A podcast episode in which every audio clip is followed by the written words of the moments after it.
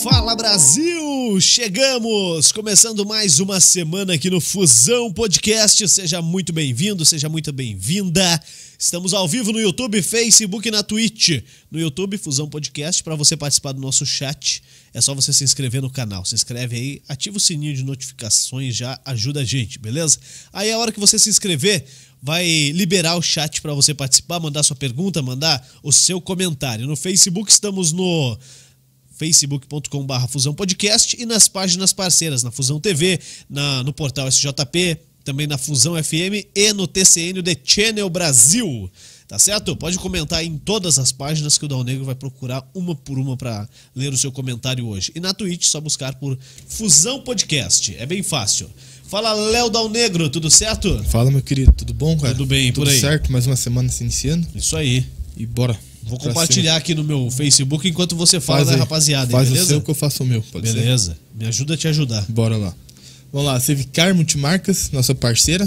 Você quer trocar de carro, pegar um carro novo para a família, um carro novo para o seu trabalho, lá você encontra. Ela fica localizada na rua Dona Isabel A Redentora, número 2799, esquina com a Avenida das Torres. Quem aqui em São José subiu a trincheira do Cruzeiro, esquina ali, já era, achou.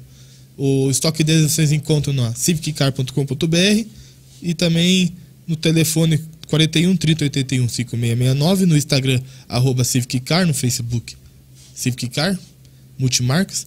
E no WhatsApp também você entra em contato, eles fazem uma videochamada, te apresentam o carro. Se você gostar, eles te entregam onde você estiver. No WhatsApp é o 41 98870 2567. Outro parceiro nosso também é o Kart Park Sport Lazer, a melhor pista de kart da região e a mais velha do Brasil. Fica localizada ali na 376, número 12.455, fácil acesso também. E para mais informações, você encontra eles no Instagram, arroba kartpark, no Facebook Kart Park também. Instagram é kartpark376. O, e informações no WhatsApp no 41 98502 Fala lá com a, com a Daia, com o Gilberto, tá tudo resolvido. O, dentro do ambiente do kart tem a lanchonete também. Quem cuida lá é a Jana e o Fabrício. E cada dia lá tem um negocinho diferente. Além das porções, dos hambúrgueres, do chopp. Chopp dizem que é bem gelado. Ó, falando de chopp, dizem que é bem gelado. É, quem comanda tudo lá, como já disse, foi o Fabrício e a Jana, mais a Jana do que o Fabrício. E você pode encontrar- entrar em contato com eles no 41 99660 8969. Temos também a Bulê, móveis de fundamento, que tem tudo mais um pouco. Se você quer algo diferente para tua casa, você entra em contato com eles no, Instagram, arroba Bulemóveis, no site bule.com.br, que eles têm uma equipe de arquiteto lá que fazem praticamente tudo que você precisar na sua casa. A loja física deles fica em Santa Felicidade, na rua Alberto Baliana, número 497. E o telefone deles é o 41 3501 5996. Fechou? Fechou isso ah, aí? se você não é do Brasil, a Bulé também tá em Portugal, Itália, Estados Unidos e Canadá. Então não Beleza. tem desculpa pra não entrar em contato com os caras. Tá bom. Valeu. Obrigado. Pô, Dá tchau, um negro? tchau. Não, não vai embora Ah, não, não, fica por aí. Cara, tô olhando aqui, o Morre Diabo deu mais de 11 mil views já, cara. Que isso? Que isso, cara. Abre aí a câmera aí, ó. Eu já tô aqui. Hoje é segunda-feira, cara. Eu tô de skate. Eu volto embora de carona, então eu vou tomar minha gelada Vou começar já. a cobrar essas caronas. É, Tô precisando. cobrar. Tá aqui nosso convidado hoje, Cristiano Bassa, presidente do PSOL em São José dos Pinhais. Quero saber o seguinte, de imediato, você tem o WhatsApp do Boulos? Porque a gente quer fazer o Boulos invadir o coração do Dal Negro aqui. Fala, Bassa, tudo bem? Valeu, obrigado por ter vindo aí, topado o convite e bater um papo com a gente hoje. Boa noite, muito obrigado. Eu que agradeço, Juliana, acompanho o trabalho de comunicação social, a credibilidade da Fusão TV. Eu que agradeço a oportunidade. Mas você tem o WhatsApp do Bolo? Do Boulos? Tem o WhatsApp do Boulos aqui. Capaz, cara. Depois você vai me passar, hein, cara. Nem que seja pra eu mandar um áudio pra ele, cara. Falar, ó, leia minhas perguntas aí na, no Café com Bolos. Trocar meu Celta pelo. É. É. trocar o Celta dele pelo meu casinho, achei da boa, né? Não, não troca. Não troca? Não então tá troca, bom. não Fazer o troca, quê? não troca. Ô, ô Bassa, é, eu te conheço há bastante tempo já. É, desde a época lá do Jornal do Pastel, cara. Faz tempo, hein? que Você tava lá com. Vai entregar a idade agora, hein? É, quando eu escrevi ainda coluna do Pastel, muita gente boa, cara. O Pastel foge daqui, ele não vem aqui, ele é, ele é metido, ele não vem falar com a gente. Mas é, é um amigo que a gente tem em comum. Conta um pouquinho pra gente tua trajetória na política. Sei que você sempre foi um cara muito engajado e, e sempre gostou muito de estar no meio, tanto que hoje você é presidente do, do PSOL em São José dos Pinhais. Mas explica pra galera quem é o Cristiano Bassa primeiro. Bom, me apresentando, é, meu nome é Cristiano Bassa. A minha formação acadêmica, é, eu sou graduado em Administração de Empresas pela PUC Paraná e sou pós-graduado pela Universidade Federal do Paraná, especialista em Comunicação Política e Imagem. Eu sou jornalista. É, eu moro em São José dos Pinhais. Atualmente moro duplo domicílio, uma parte do meu tempo em São José dos Pinhais, outra parte em Guaratuba, no litoral do Paraná. E na política eu iniciei eh, com, no, no, PDT, na, na, militância, movimento estudantil, fui presidente da Juventude Socialista do PDT. Em entrei em 2007 na política partidária e, e, passei por algumas funções, como eu digo, desde estagiário, fui é, presidente da Juventude Socialista do PDT em São José, cheguei a ser secretário-geral, vice-presidente do partido.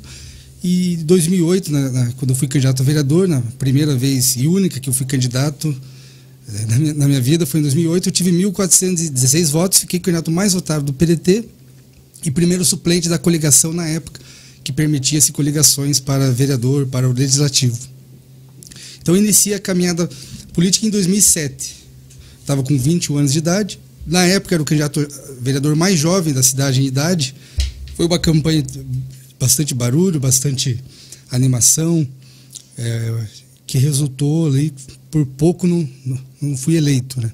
Pô, você fez 1.400 votos? 1.400 votos em São José dos Pinhais. Caraca, é voto pra caramba, hein? Hoje é muito voto, que tem mais eleitores. Interessante que daí em 2012, logo após essa eleição de 2008, é, foi eleito um vereador de São José com 660 votos. Que foi o Leandro Danifer? Isso. Leandro Danifer. Foi, e aí eu não fui mais candidato. Composição partidária, né? Foi, inclusive, a coincidência foi coligado com o PDT na época que eu tinha sido candidato pelo PDT em 2008, o mesmo partido uhum, que era coligou o... PHS e o PDT. PHS. Em 2012. Ele se elegeu com 660 e o PDT não elegeu mais vereador, né? E a última vez que o PDT teve um vereador em São José dos Pinhais foi quando o Jairo Mello era vereador, de 2004 a 2008. E aí, 2008, que foi quando eu me filiei no PDT, né, em 2007. E aí, em 2008, o Ivan foi eleito, o Ivan Rodrigues, com o Jairo Mello na vice do PDT. Daí de lá que foi, depois não houve mais o PDT participando aí da, da administração, nem elegendo vereadores. Aí foi acontecendo aí a história da, da política em São José dos Pinhais até os dias de hoje, que é o que a gente sabe. Sim. E como é que você está hoje lá? Tá, como é que você foi parar no pessoal, cara? Porque pessoal em São José dos Pinhais a gente nunca ouviu falar, para falar bem a verdade, né? É, eu conheci o pessoal, eu, eu, trabalhava no jornal Tribuna de São José, que é um dos jornais mais tradicionais de São José dos Pinhais, jornal impresso, do seu Ilum Bonin, a Valéria Bonin, que tenho muita gratidão, me abriu espaço para começar escrevendo lá, iniciei a carreira lá como jornalista. E eu fui conhecer o pessoal numa situação é, no Jardim Itaqui, uma situação que me parece que até hoje há problemas de, de estrutura, de saneamento básico, entre outras necessidades que o, o serviço público teria que chegar com mais qualidade, com eficiência. Aqui é ali na borda do campo. Isso. Tem um Próximo complexo do Guatupê, Jardim já tem um complexo, como é que chama ali? Meio que industrial, né? E, 277 ali próximo dessa região. É. E, e, eu fui lá pessoalmente visitar o, o pessoal do Jardim Itaqui, quando eu conheci que era a Cláudia e a Josi, ela era, elas eram filiadas do PSOL de São José dos Pinhais. Eu entrei em contato e, e, também conversei com o Bergman, se eu não me engano, o Bergman nessa época ele era presidente estadual do PSOL do Paraná. Então a realidade do PSOL hoje, o, no, no Paraná o PSOL não tem prefeito eleito e tem é, dois mandatos, né? tem a, em Ponta Grossa, que é o mandato coletivo da a vereadora Josi é titular do mandato, junto com a Ana Paula Mello, Guilherme Mazer e o João.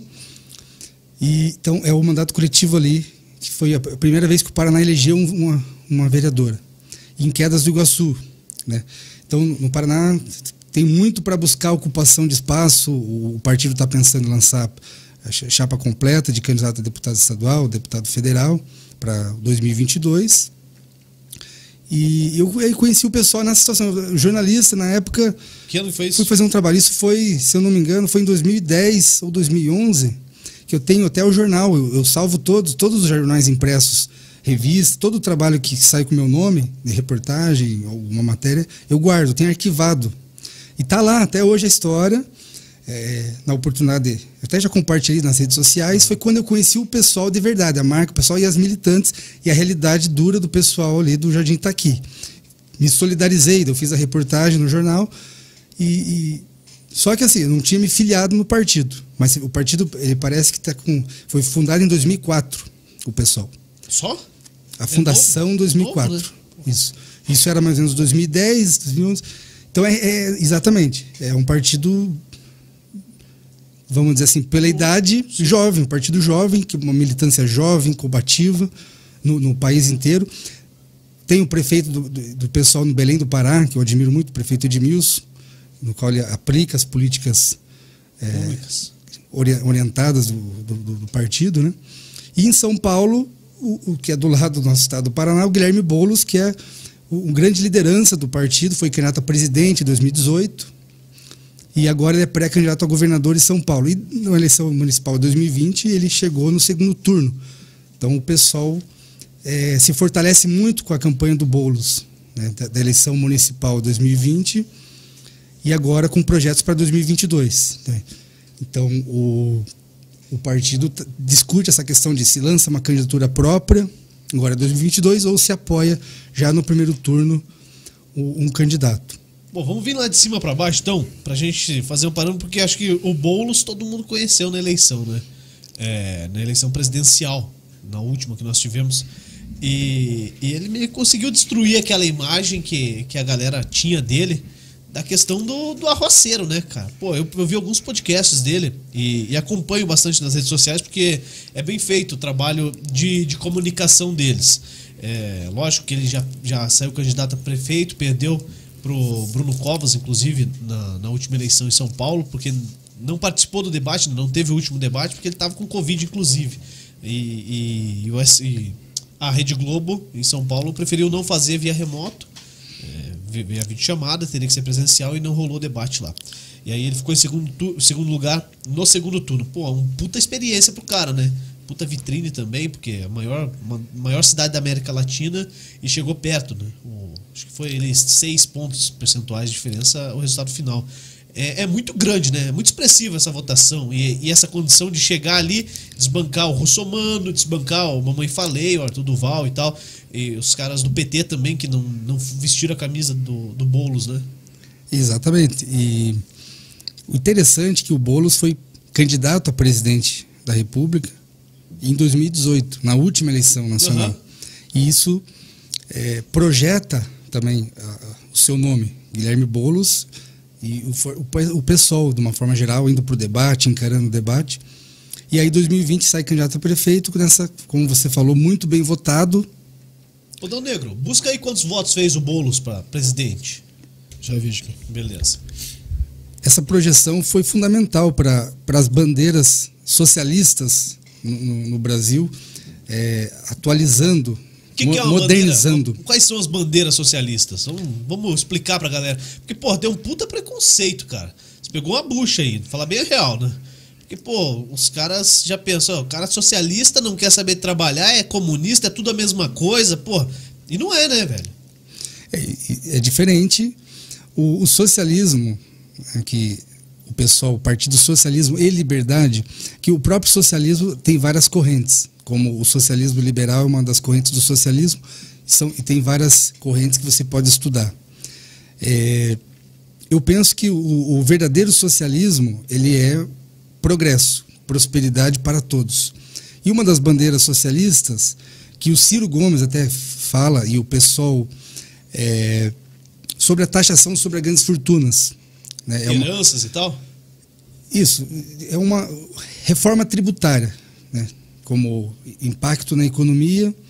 Então, o pessoal tem uma campanha permanente que é renda básica permanente. Aí, claro, tem a, a, o Suplicy no PT iniciou essa proposta da, da renda básica. Né? Eu participo também, queria até mandar um abraço para todos do MRT, o Movimento Renda para Todos, que é um movimento social nacional no qual estou participando, representando o Paraná. E, então o movimento Renda para Todos faz essa, essa interpretação. Ele surge no início do ano, também após essa situação da pandemia, crise sanitária, crise econômica no país, que se agrava, com a, a, a ideia do auxílio emergencial, que veio para para proteger as pessoas na questão da, da, da economia, a crise, uhum. do ponto de vista é, financeiro e econômico. Foi necessário o auxílio pela situação que o país viveu. Questão da campanha do Fique em Casa, eu digo que o dinheiro ele, ele parou de circular, ele sumiu de circulação. Isso caiu a renda da, das pessoas, aumentou o desemprego, as empresas também enfraqueceram. Então, o auxílio, uma medida que seria é, uma política da economia keynesiana, que é você investir para multiplicar. Então, é necessário, no momento que a, que a moeda sai de circulação, é necessário investir. Injeta dinheiro, ele vai circular no, no comércio e vai, e vai rodar de mão em mão. Exatamente. Eu penso que é interesse do comerciante ter clientes empoderados, consumidor empoderado. Então, o auxílio emergencial foi necessário e traz essa reflexão. Aí vem o movimento Renda para Todos, que está inserido em vários partidos políticos do campo progressista, mais à esquerda, centro-esquerda. O Ciro reforça muito bem essa ideia da taxação sobre grandes fortunas. O Suplicy, na questão do PT, é, sempre enfatizando desde o início a ideia da renda básica. O Lula já comentou, o Lula se comprometeu também com a questão de legalizar a renda básica que é ele tem é algo maior do que o Bolsa Família, porque o Bolsa Família é muito pequeno. A renda básica tem que ser algo mais impactante na economia. Mas, mas no que sentido mais impactante? Ser um valor maior? Exatamente, como o, o, o, o pessoal mesmo foi que iniciou essa proposta, que era eh, o debate do valor do auxílio. Que aí, no final, o Bolsonaro é, rebaixou para 150 o auxílio.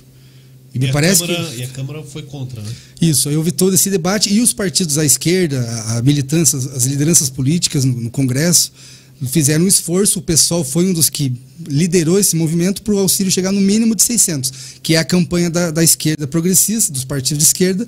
No mínimo auxílio de 600, que é vacinação, a questão da vacinação, questão de vida, a vida tem que ser prioridade, a vida tem que ser valorizada.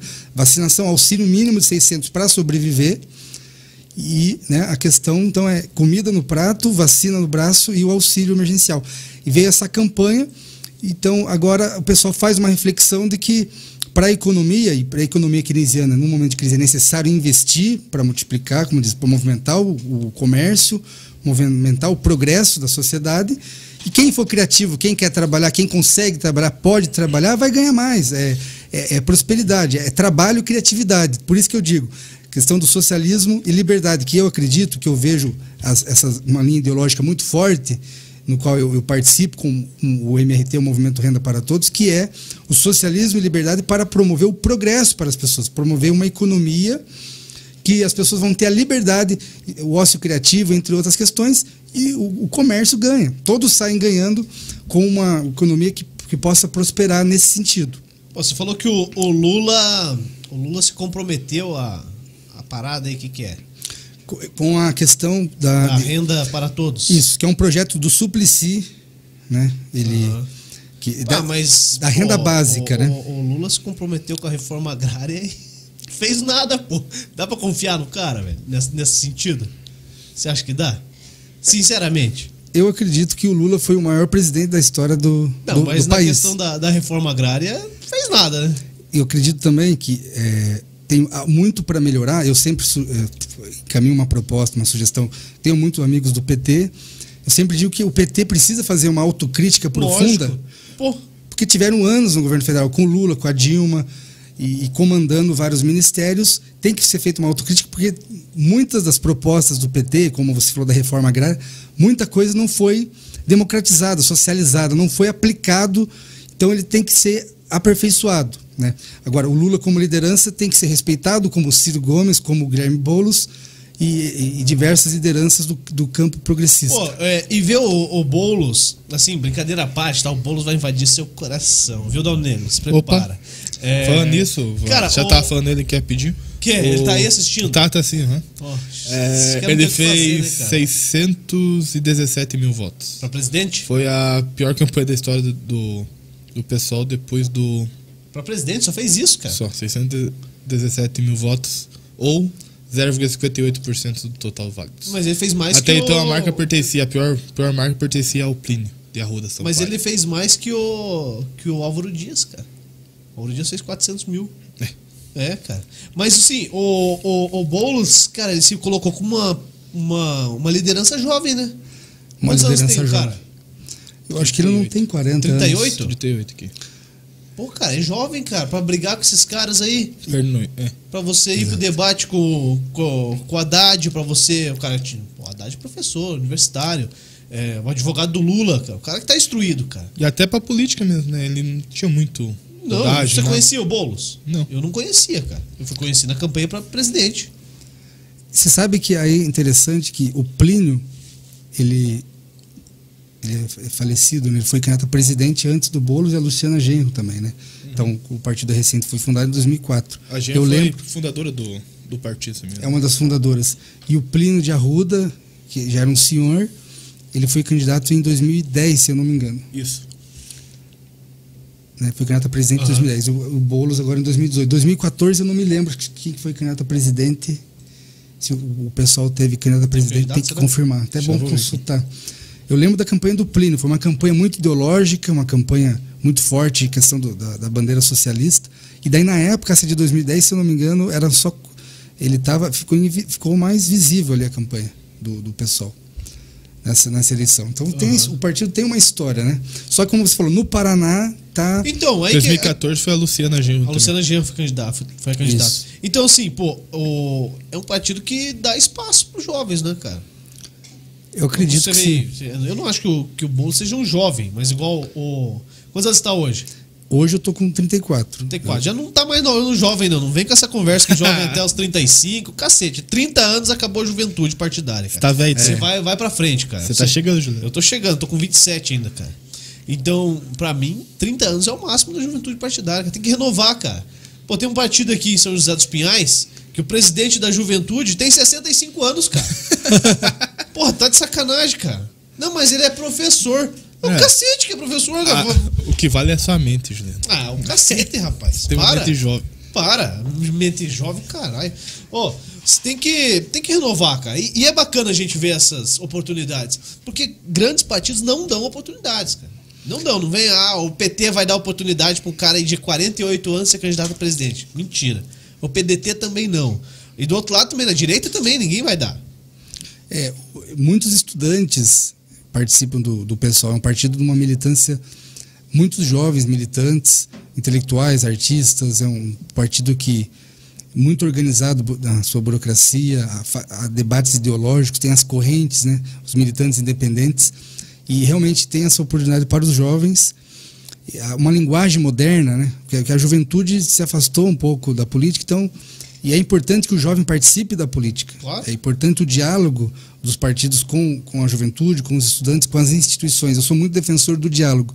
E o PSOL, por ser um partido moderno, e realmente a, a bandeira, as propostas do PSOL, da renda básica, entre outras, é uma proposta que eu penso que o jovem, né, a questão da política do incentivo ao primeiro emprego, do- dos direitos dos, dos estagiários, dos direitos trabalhistas, direitos dos trabalhadores. Então, o, o jovem, ele realmente, em um país que a gente vive com desigualdade social, com muito desemprego, é, é é importante que o jovem participe, tome partido e que, por coerência ideológica, que abrace os partidos que realmente têm uma proposta progressista para o jovem. Eu vejo no pessoal essa, essa situação importante, interessante, essa oportunidade para o jovem participar. Então o partido faz esse diálogo e é muito importante isso, né? O jovem é, pensar a política. Todas as idades, eu partido de todas as idades, eu gosto muito da diversidade do pessoal, de, de, de todos os gêneros, das diversidades E gerais. como é que tem votado o pessoal na, na Câmara dos Deputados, por exemplo? É, é totalmente contra o presidente ou, ou vota a favor de algumas coisas? O pessoal. Tudo, tudo que vem de lá é ruim? Sei lá, tem, tem várias pessoas pensando, né? Normalmente tudo que vem do, do Bolsonaro é, é ruim. Não É- não é pra a, maior, a maior parte é, é ruim. O pessoal é um partido de oposição ao governo, à, à política bolsonarista. É, mas claro que tudo tem que ser avaliado. Não, pode ser, não podemos ser radicais, né? Temos que avaliar prós e contras. Né? Na, na- administração de empresa, empresa, a gente aprende isso no curso de graduação. Análise SWOT, análise dos prós e contra- contras, pontos fortes e fracos. Agora, uma proposta progressista, de, a, a economia tem que se movimentar, tem que investir. Eu penso que a renda básica promove é, o socialismo, a liberdade e a prosperidade, o progresso, eu vejo como uma política do campo progressista. E é importante essa unidade da esquerda, é, esse diálogo que vai ter a manifestação agora 2 de outubro no Brasil inteiro, fora Bolsonaro, né? É um, é um ato simbólico, movi- movimento nas O ruas, que, que você acha que foi essas últimas aí que, que, que ocorreram? várias Você viu? manifestações, inclusive. Bom, tivemos uma no dia 7 de setembro, grande pra cacete, e no dia 12 também tivemos tivemos manifestações mais enxutas. O próprio pessoal lá com o Boulos fez no próprio dia 12, no dia 7, né? Dia 7 de setembro. Tem várias, tá tendo várias, várias manifestações, né? E essa agora próxima é 2 de outubro. Nós tivemos aqui presente também em Curitiba. Teve aqui em Curitiba. São José dos Pinhais precisa, nós estamos nos unindo num debate com os partidos do, do campo progressista de São José dos Pinhais.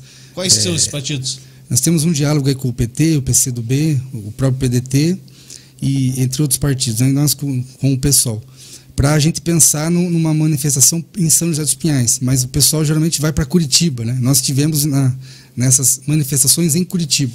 Então, como São José dos Pinhais é, é, pertence Pertinho. à região metropolitana de Curitiba, é uma forma de a gente participar e se unir com a militância. É, essa, essa que é a ideia. E agora, 2 de outubro, está marcado a próxima, que seria né, já no próximo final de semana, sábado, né? Sim. A próxima manifestação. Eu vejo é muito válida, é muito importante essa, essa manifestação nas ruas para a, a, imprensa divulgar como ato simbólico, formação política, e o, o povo está colocando o seu manifesto, se expressando a sua indignação diante dessa que eu chamo da necropolítica, que seria uma uma tendência de extrema direita, de, de política de direita, mais à direita, que é a tendência necropolítica que é desidratar o, o, o indivíduo, é, quer dizer, você a favor de, se possível, não elimina os, a Secretaria de Assistência Social, se elimina como se isso fosse algo prejudicial. Então, o campo progressista defende a manutenção né, do, das políticas sociais, a própria, a própria questão do auxílio, renda básica e, e, questão da vacinação, que é algo que realmente quem iniciou desde o início a campanha de vacinação foi o pessoal do campo progressista, que a, a então você veja que a importância da, da unidade da esquerda e da, dessa questão ideológica ser muito claro para a população, as pessoas para entender a consciência de classe. Esse é um debate muito feito nos partidos mais à esquerda. Eu fui dois anos filiado do PCO também, que eu tenho uma grande PCO, respeito, gratidão. Partido da causa operária. Exatamente. Em São Paulo, o Nivaldo Orlandi, que é meu amigo pessoal, ele era morou em Curitiba, ele foi candidato ao Senado na última eleição pelo PCO. A gente acompanha as análises do, do Rui tem uma boa É o partido amizade. Do, do Rui Costa Pimenta? Isso, Esse... o presidente nacional do PCO. E a gente tem uma boa relação com o pessoal do PCO no Paraná. E, e também a, a, dentro do PSOL tem a corrente, a Revolução Brasileira, que é um grupo de estudos do Nildo, também tem um bom, um bom diálogo com o pessoal. Eu, eu tenho participado dos cursos ali, da, da, dos grupos de debate da, da, dessa corrente. Eu procuro fazer um diálogo com todas as correntes. Tenho um grande respeito pelo Leandro Dias, o presidente estadual do PSOL do Paraná. Ele é da onde? De Ponta Grossa. Ponta Grossa. Né? Oh, em Ponta Grossa você falou que tem um mandato coletivo, cara. O que, que é isso? Como é que funciona isso aí? Porque juridicamente e, e, legalmente tem uma pessoa que responde pelo mandato, né? Exatamente, que é a vereadora Josi, ela é titular do mandato. E foi uma, eu vejo como uma forma moderna de construção política. Uma nova forma de fazer política que eu admiro muito, respeito muito. Mas aí como é que faz? Na campanha fala que é um mandato coletivo e é uma equipe que vai ficar aos quatro anos. Exatamente. Já na campanha, já o número, do, quando a pessoa vota no número para o vereador, já é explicado o mandato coletivo. Então lá em Ponta Grossa é uma estratégia que deu certo. Eu vejo como uma nova forma de fazer política moderna, atualizada e que deu resultado. Então elegeu o primeiro vereador do PSOL num, num, formato mandato coletivo, que aí tem o Guilherme Mazer, Ana Paula Mello, o João são assessores. e a Josi. Todos são chamados de co-vereadores. Não, mas lá legalmente ele é um assessor, é isso? É, a titular do mandato é a Josi. Uhum, e tem os seus assessores ali e tal, e eles decidem isso. juntos. Um, um, estado de igualdade de, de, de, do mandato coletivo, uma construção coletiva. Então é nessa situação que todos se dividem, somam e multiplicam, né? Eles uhum. se unem. É, mas, mas estão... na questão, na questão é, é, no dia a dia de sessões mesmo, vai só uma pessoa para só quem é o titular do mandato vai para a Câmara, para ali pro plenário. plenário da Câmara para votar, para falar na tribuna e tal. Não, não pode todo é, mundo subir na tribuna. Exatamente. Que daí seria a Josi titular. Na, na, de certa forma, na prática, seriam assessores, uhum. mas com uma, um formato. Eu vejo como um, marketing vai, vai político. acerto deles, né? O acerto deles, como um acordo. Um acordo, ó. Um diálogo. Tem que ter muita maturidade, muito diálogo, honestidade, transparência para esse acordo se manter, né? Eu vejo dessa forma. É difícil, cara.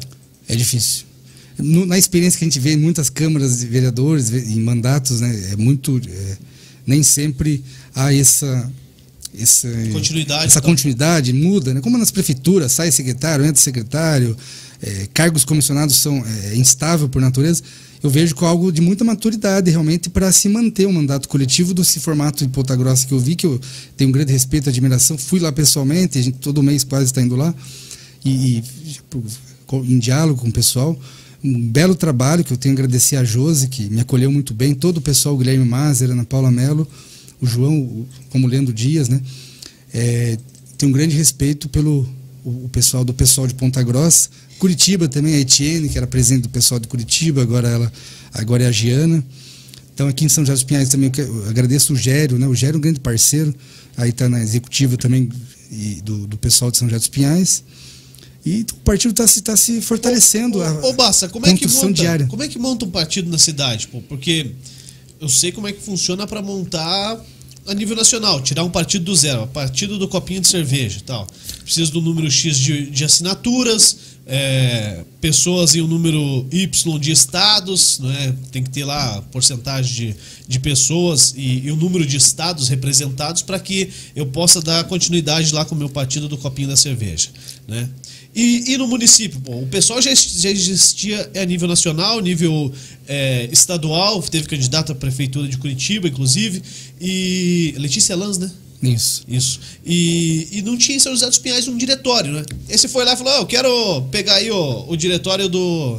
Parecendo o Bolsonaro falando. Isso oh, falando. Pegar, tá ok? Pegar o, o, o, diretório aí, tá ok? Tem que ver essa parada aí.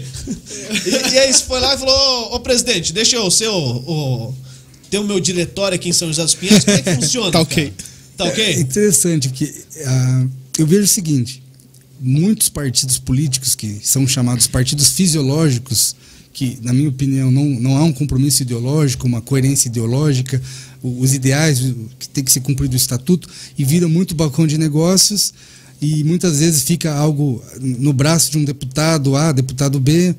É, como tem algumas, eu tenho algumas críticas pessoais, ao, fui 10 anos filiado ao PDT, tenho algumas pontuações com o PDT de São José dos Pinhais, que essa, essa questão de deputado A, deputado B. Então eu vejo o PSOL, como não tinha o diretório aqui em São José, mas no Brasil aproximadamente mais de 30 partidos, 33 partidos no Brasil. O PSOL é um desses partidos. Eu vejo também a importância de São José dos Pinhais ter um projeto. Qualquer partido desses 33, qualquer partido do Brasil, tem que pensar São José dos Pinhais como algo é, com atenção especial. São José dos Pinhais até então, estava entre as três maiores arrecadações do Paraná, entre as 40 maiores do Brasil, com aeroporto internacional, as grandes indústrias, Auge, Renault, Boticário, é, uma cidade de muitos trabalhadores, uma cidade importante no cenário, que, ao lado da 277, né, aqui na, na 277, ao lado do Porto de Paranaguá, estra, cidade estratégica para desenvolvimento. É, o, principal, o principal entroncamento rodoviário é aqui. Exatamente. No sul do país. E por isso que eu acho importante. E, então, assim, aí, então tem que ter essa atenção. Então nós estamos fazendo a nossa parte, como eu vejo, cada município do Brasil, cada cidade do país é um núcleo de base. Então, politicamente falando, é, o partido se organiza no município. Aí, claro, vem a questão dos, dos, dos, bairros. Eu até fui presidente da Associação de Moradores do Centro de São José dos Pinhais. Reflexões comunitárias, né? Base, a gente pode pensando a, o núcleo base. Então, o município é o núcleo de base. Como São José dos Pinhais tem todo esse impacto, né, na, na, arrecadação, na economia do país, no desenvolvimento, como você falou, é importante os partidos pensarem São José dos Pinhais. Então a gente está trabalhando o pessoal de São José dos Pinhais. E aí como é que se forma isso? Com muito diálogo, com debate, com democracia, é, correndo atrás, trabalhando, conversando com, respeitando o, o, os presidentes, o diretório nacional, estadual, né? Então, é questão que o pessoal tem um diretório estadual no Paraná, tem um diretório nacional, como eles tem vários deputados, é um partido que tem representatividade na Câmara, no sentido que tem deputados, como Rio Grande do Sul aqui do lado, tem a, a deputada Fernanda, Fernanda Melchione, que faz um belo trabalho, em São Paulo, como do lado, o Boulos fez essa, esse, essa, esse, essa campanha toda que é, chamou a atenção do, do, do, país, do mundo, como de São Paulo é uma das maiores cidades do mundo. E o pessoal chegou no segundo turno. Então, o partido se fortalece e constrói respondendo a tua pergunta, eu penso que é diálogo trabalhando e se colocando à disposição, interpretando a questão ideológica. Você se a pessoa para se filiar num partido, ela tem que primeiramente se identificar com a causa. Então, um partido de esquerda, centro-esquerda, socialista, você se identifica, com, você acredita que isso é o ideal para o seu país, a renda básica, a taxação sobre grandes fortunas, que é um tema que a gente vem defendendo, né? Então, é, por que a taxação sobre grandes fortunas? E o que fazer com a taxação? Viabilizar a renda básica, viabilizar a economia para construir uma sociedade que a gente acredita né, no rumo do progresso, da mais igualdade. Então, o socialismo ele é necessário para, para o progresso. Eu penso que a, o principal motivo, a motivação, tem que ter um propósito. Para você ter ética, assim, no, no, sentido de você ter coerência com, consigo mesmo. Eu tenho que estar num partido que eu acredito. Eu fiquei dois anos no PCO aprendendo, que tenho um grande respeito, o PCO como uma universidade de formação política, as, a, as análises do Rui no PDT durante os 10 anos, acredito nos direitos trabalhistas, nos ideais trabalhistas. Leonel Brizola, que foi um grande líder do PDT. E eu respeito muito o Lula, nunca fui filiado ao PT. Muita gente confunde, acha que a esquerda é só o PT. Não, a esquerda tem suas bandeiras, tem suas questões centro-esquerda. Como o Ciro Gomes é um, é um candidato de centro-esquerda pelo PDT. Eu trabalhei em 2018 na campanha do Ciro Gomes, voluntário e, e, e profissionalmente. E acredito nos ideais é, da, da, questão da, do projeto nacional de desenvolvimento que o Ciro coloca. E o Ciro, inclusive, apoiou o Boulos no segundo turno, nessa campanha. Em São Paulo. Em São Paulo, que o Boulos chegou no, é, no segundo turno, nesse fortalecimento do pessoal. O Ciro Gomes foi pessoalmente apoiar o Guilherme Boulos. Então, assim, eu, eu, eu acho que é importante a, a unidade da esquerda, da, da, do campo progressista, é, de fundamental importância. Pô, então, mas, mas a, a, unidade, unidade, pô, o PT só quer com o Lula a unidade, cara. não abre diálogo para ter um Ciro, por exemplo. Por que dessa divisão, cara? O que, que você acha, pessoalmente? Sim? Eu acredito que o, o, o, argumento do, do pessoal do PT é que o partido é o maior partido da América Latina em filiados. Um partido histórico e um partido do tamanho do PT não pode abrir mão de uma candidatura própria. É sempre esse argumento. Então, de certa forma, eles sempre querem é, uma unidade desde que eles sejam os líderes dessa unidade. Pois é, tipo, vamos junto, mas deixa eu na frente e tal. Exatamente. O PT eu vejo dessa forma. Eu penso por isso que é necessário uma autocrítica e também mais humildade. O PT, um pouco de humildade também é necessário como partido, porque é, você vê que é interessante. Sem querer, alguns petistas que eu conheço, eles falam, eles falam de capital político. Quer dizer, um partido trabalhista, socialista, até o vocabulário, a linguagem tem que se, se repensar. Quer dizer, um partido que critica o capitalismo e, e, quer se defender por capital político, que é um dos argumentos que ele fala do Lula, que o Lula tem capital político. Sim, e tem, e tem. E tem. Agora, é questão de diálogo. O Ciro Gomes tem uma experiência, né, ficha limpa, tem um histórico, tem uma proposta. Mas, de certa forma, por isso que é importante entender que a eleição é em dois turnos. Né? É difícil, nunca vi na história do país uma eleição se decidida no primeiro turno. Minha, minha percepção nacional, pessoal. Eleição nacional. Eleição nacional, uma, uma, uma, visão pessoal que eu tenho. Eu acho difícil uma eleição se decidida no primeiro turno. Inclusive para 2022, eu penso que vai ter segundo turno. Quem vai ser? Não sei. Minha aposta é que são três nomes.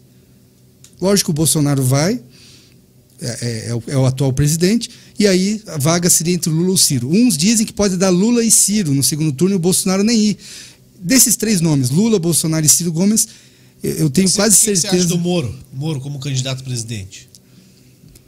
Assim, é. politicamente, para decidir o jogo.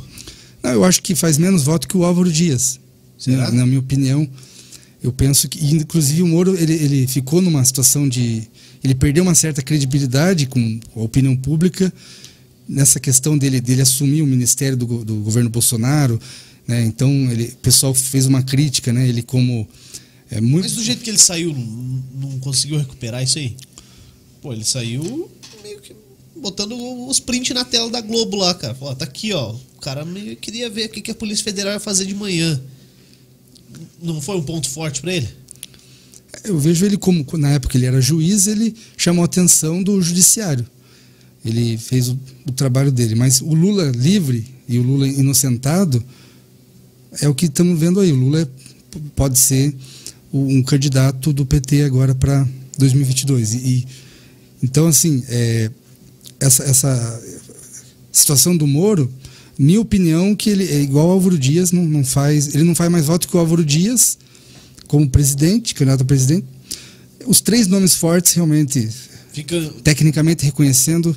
É, é, claro, o Bolsonaro é, é, a, é a, política bolsonarista, do, no, então é, é, o atual presidente, mas acredito que o campo da esquerda progressista, os dois mais favoritos seria o, o Lula e o, e o, Ciro Gomes. O Guilherme Boulos, que é o nome forte do PSOL, é pré-candidato ao governo de São Paulo. Tá bem lá na pesquisa, hein? Muito bem nas pesquisas. Teve pesquisa que ele estava em primeiro nas pesquisas. Ele faz um excelente trabalho com o MTST, o movimento. Oh, foi ele que mandou, foi ele que mandou invadir a bolsa lá? Ou, é. ou não? É, eu não vejo algo. É, a, como diz, a propriedade ela tem que ter uma função social. Né? Eu, eu respeito muito. Inclusive, eu conheci pessoalmente o MST aqui no Paraná, e, e, o que é o Movimento Sem Terra, é um trabalho social realmente de produtividade, de agrícola. O movimento tem que ser respeitado, o MST, movimento e o MTST, que é mais na área urbana. E no Paraná também já está se, se, fortalecendo o MTST, que é o trabalho do o Boulos, é o grande líder dessa questão do direito à moradia, né, como a dignidade para as pessoas defender a moradia. Então, e aí o, o pessoal tinha um pré-candidato que estava em debate, que está em debate, até participei de algumas reuniões online, que é o Glauber Braga, deputado federal é, do Rio de Janeiro. Ele, ele, é deputado eleito pelo PSOL. Ele se colocou como pré-candidato a presidente pelo PSOL. E, e, com apoio de muitos militantes dependentes, algumas correntes, teoricamente o PSOL teria um pré-candidato a presidente. O nome mais forte seria o Boulos, mas o Boulos já assumiu o compromisso com a questão São Paulo, o Estado de São Paulo, e hoje ele tem chance. E aí está esse debate, né? Recentemente agora teve o Congresso Nacional do PSOL. Como o partido é muito democrático, ele tem essa uh, organização das correntes, a, a, o partido está nessa, nesse debate. Se, a, se abre mão da candidatura própria já no primeiro turno para apoiar algum candidato que há Quem uma tendência, a tendência forte é apoiar o Lula já no primeiro turno. Ou por que não apoia o Ciro? Já que o Ciro está aí junto com a causa. E, e, sabe que eu acho interessante que eu, eu me identifico mais com a, as ideias do, do, Ciro na questão da taxação sobre grandes fortunas para o debate para a economia. E eu penso que cada partido de esquerda, centro-esquerda, o próprio Lula, o PT, o PDT, o PSOL, entre outros partidos, o PCO com a sua contribuição entre, entre outros partidos, o PCdoB, eu penso que se você somar as ideias, você consegue é, construir uma, uma visão coletiva, uma união assim de, de projetos. Eu penso que são nomes fortes. Agora, é natural que, como o país é organizado por partidos, 33 partidos, o partido tem que ter a candidatura própria. Você não acha que é muito partido, Bassa? Eu defendo a candidatura própria do pessoal. Não, mas Paraná, você, você não acha que é muito partido? 33 partidos no Brasil, cara? Eu acho que é, demo, é, é democrático. É, é, as pessoas têm que se filiar no partido que elas se identificam, votar no que elas se identificam, na causa. As pessoas têm que realmente perceber eu penso que as pessoas, é importante cada um de nós, cada, cada indivíduo, cada cidadão, buscar sua consciência de classe, onde está inserido, para votar na, na, eleição, votar de forma coerente. Mas a política é construção diária. Então, é, eu vejo como algo democrático. Partido político não, não é problema. O partido político ele, ele é, é necessário para a sociedade. Ah, mas pô, pega lá PMB, Partido da Mulher Brasileira. Aí tem um presidente e um vice-presidente no Paraná, cara. Tipo, porra, mas que cacete, cara. Cadê as é. mulheres aí? Não é para representar as mulheres, cara? Pô, nessa situação assim, os caras aproveitam demais, né, cara? Isso. Não, põe meu filho aí que ele vai ser presidente desse partido aí, vamos ficar pra gente, vem junto aqui e tal. E aí lança lá 30% de candidatas mulheres, só para cumprir a cota. Pô, pega outro partido, cara. É, exatamente. Esse exemplo que você deu é muito interessante, se é o Partido da Mulher Brasileira, então só deveria ter mulheres, teoricamente, para defender os direitos das mulheres. Vamos imaginar. Sim, elas que corram atrás de ter 30% de homens candidatos. É, exatamente. Né? Seria nesse sentido. Por isso que eu vejo como algo democrático os partidos. Então, é, quem se identifica com a direita, com a extrema-direita, tem os partidos. Quem se identifica com a esquerda, é, tem o partido e, e você não acha que tem, tem coisa boa dos dois lados, cara? Tem coisa boa e coisa ruim dos dois lados? Tipo, na direita, não tem nada bom? Na perspectiva da, como diz, da, da, todo, da, administra da, administração de empresas, eu falo como, como administrador de empresas formado pela PUC, com a análise, sempre a gente é orientado pelos professores a fazer uma análise SWOT, prós e contras, de cada cenário, de cada situação. Então, nesse sentido técnico, você pode olhar, a gente pode observar que todos vão ter algo, algo positivo para oferecer e algo negativo, assim, como se, algo de bom Sim, tem em todo lugar, dos dois lados tem. Cara. Todo lugar, aquele que eu falo no futebol sobre tor torcida, né? Não, não dá para generalizar. Todo lugar vai ter é de tudo. Então, como há um a sociedade há um preconceito com o partido, né? E que é algo assim, ah, partido político, algo como se fosse algo negativo, fosse algo ruim. E, na verdade, o que eu defendo para os partidos é gestão partidária profissional no sentido de, de, de, que é uma burocracia, é uma responsabilidade burocrática ser presidente de partido. Atualmente, como presidente do pessoal de São José, você tem uma responsabilidade administrativa burocrática e a justiça eleitoral acompanhando. Então você tem toda uma responsabilidade. Então eu vejo dessa forma. Questão ideológica das ideias, dos ideais, é aquilo que você acredita que é o melhor para o seu país, para a sua cidade. Entendi, entendi. Ô, ô Dal Negro, vamos lá. Você sabia que se você for filiado a um partido político, você não pode ser mesário, por exemplo? Essa eu não sabia. Sério? Sabia. É, cara. É uma. Tem gente que acha que é uma das vantagens, não é, Bassa? Você não pode ser convocado para ser mesário, né? O cara que vai puto é, pra melhor, né? eleição, né? Cara, já fica. O cara vai puto pra eleição. Pá, vou ter que ficar lá um dia inteiro, dois dias de curso, ficar lá atendendo gente o dia inteiro, pá.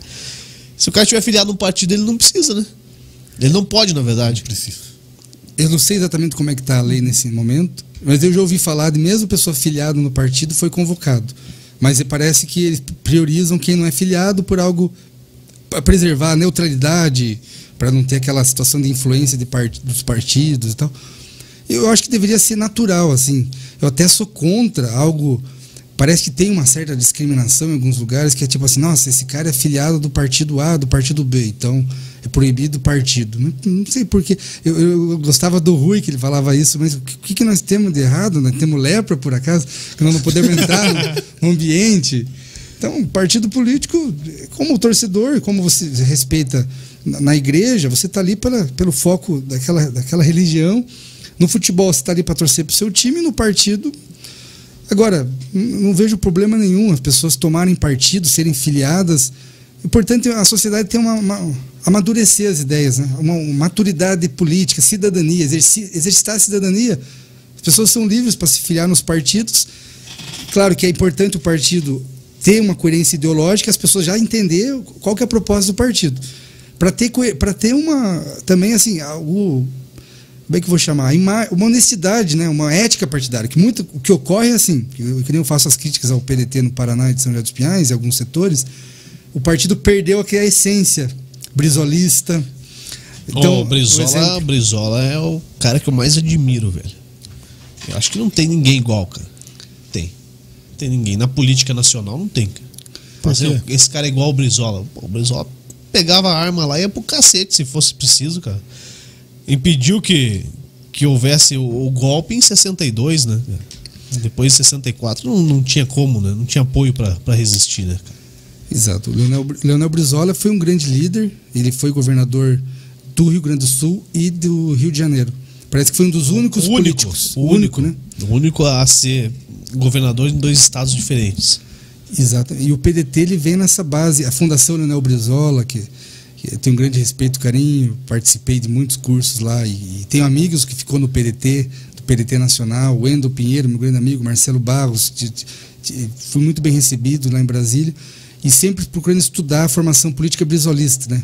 do Leonel Brizola. Desde quando me filiei no PDT em 2007, a gente é orientado a aprender essas questões, porque a formação política é algo como educação, educacional. Você, é importante... Uma das maiores bandeiras do Brizola é a educação, né, cara? Exatamente. E é importante entender a história do país. É importante entender é, é aonde estamos, né? Da onde viemos, aonde queremos chegar. O Brasil, desde 1500, né, que foi descoberto até os dias de hoje. De, e a história vem sendo escrita, é importante os líderes buscarem ah, esse protagonismo no bom sentido de construir a história, porque sempre é tempo de, de renovação, de esperança.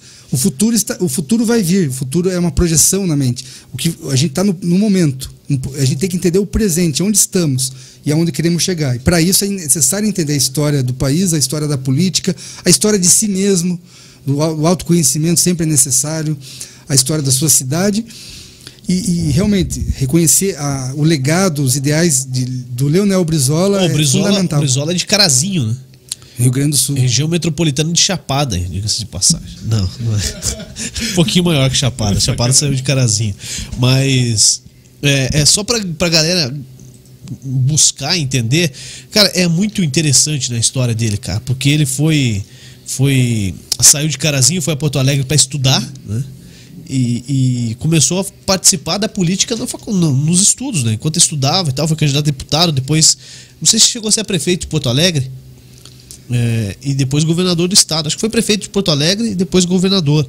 E, e a base dele era a escola, né? Um sapato para criança, um caderno e a escola para estudar, né?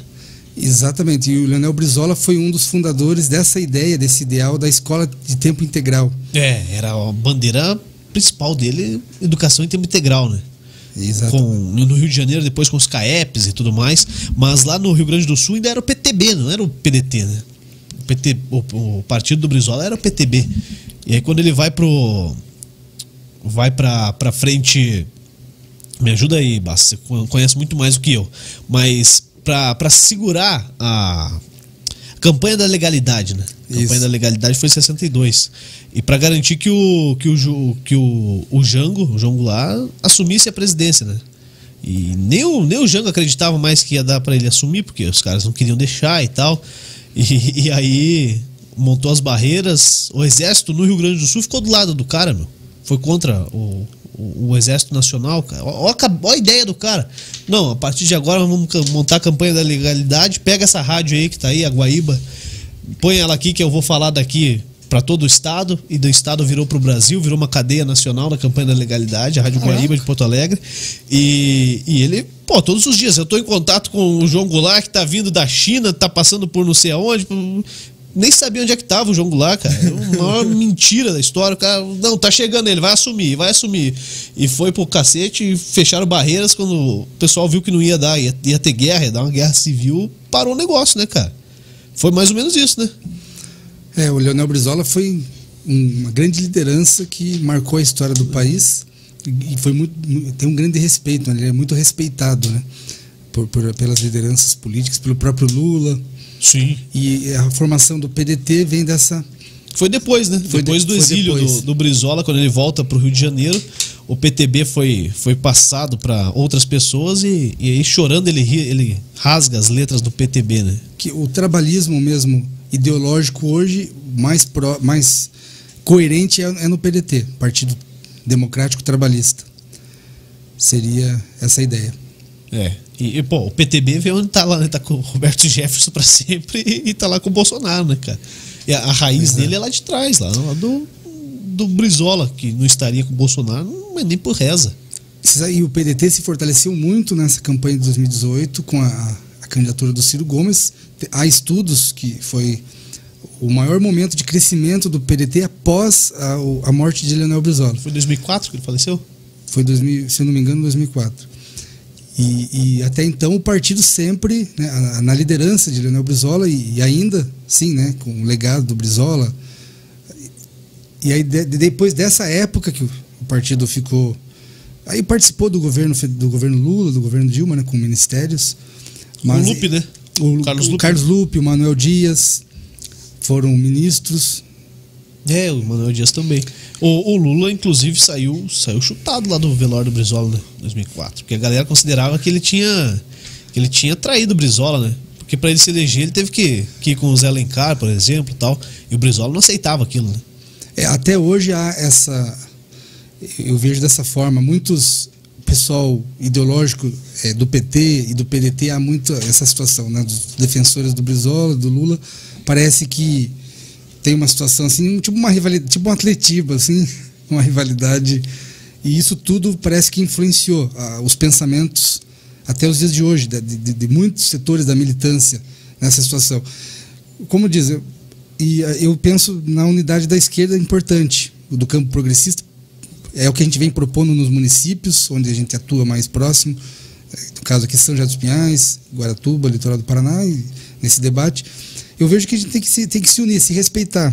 Como eu digo, eu, eu respeito muito Lula, Ciro Gomes, Guilherme Boulos, Leonel Brizola, o Plínio, que foi candidato a presidente do PSOL, a Luciana Genro.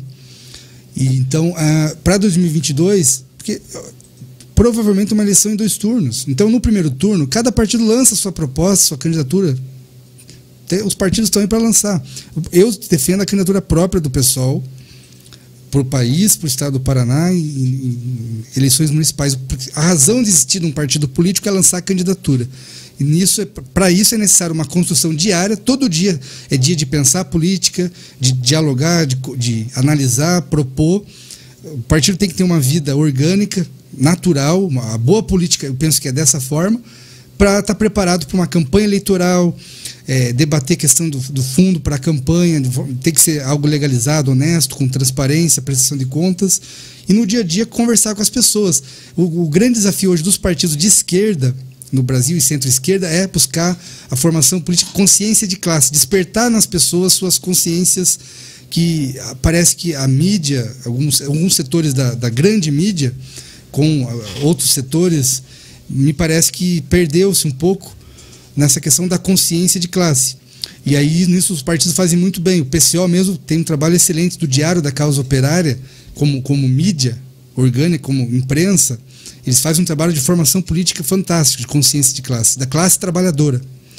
Que é o pessoal, a classe trabalhadora se, se perdeu um pouco. E na, na corrente da Revolução Brasileira, que a gente faz esse debate diário, ali com o, a equipe do Nildo, também esse debate que a gente vem discutindo a questão da consciência de classe. Porque os trabalhadores, se os trabalhadores tiverem trabalhadores, microempreendedores, né, a questão das classes sociais, o pessoal se perceber aí é, é o, o, papel dos uma missão dos partidos políticos mostrar isso para as pessoas para poder é uma, uma, como estratégico também no, no, no sentido honesto porque é incoerente a, quando não há uma consciência de classe por exemplo uma pessoa da classe trabalhadora um trabalhador votar de repente num candidato que tem uma proposta para eliminar os seus direitos então, os direitos trabalhistas, previdenciários, foram conquistados com muita luta dos movimentos sociais é, históricos. Né? Desde lá de Getúlio Vargas. De, exatamente. Então, é importante se preservar isso. Né? Até é interessante que eu pedi ao pessoal falar, porque esses dias eu estava numa audiência pública em Guaratuba e o pessoal falou porque o orçamento da Câmara é conservador. Mas conservar o quê? Vamos conservar os direitos trabalhistas, os direitos previdenciários? Aí são palavras-chave, a linguagem, né? Então, uhum. é, eu acho que uma palavra-chave interessante, porque como você falou, parece que comunismo e socialismo meio que está difamado.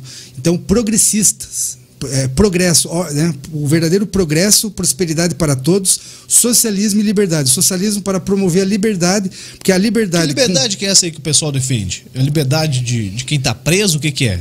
Eu penso que seria a liberdade de ir e vir, liberdade de pensar, liberdade de. Então o que a galera tá pedindo aí na manifestação? A galera pediu liberdade, que, que o STF tá acabando com a liberdade de todo mundo. Os caras do Bolsonaro tá pedindo isso aí, pô. Então isso é tudo pessoal, então.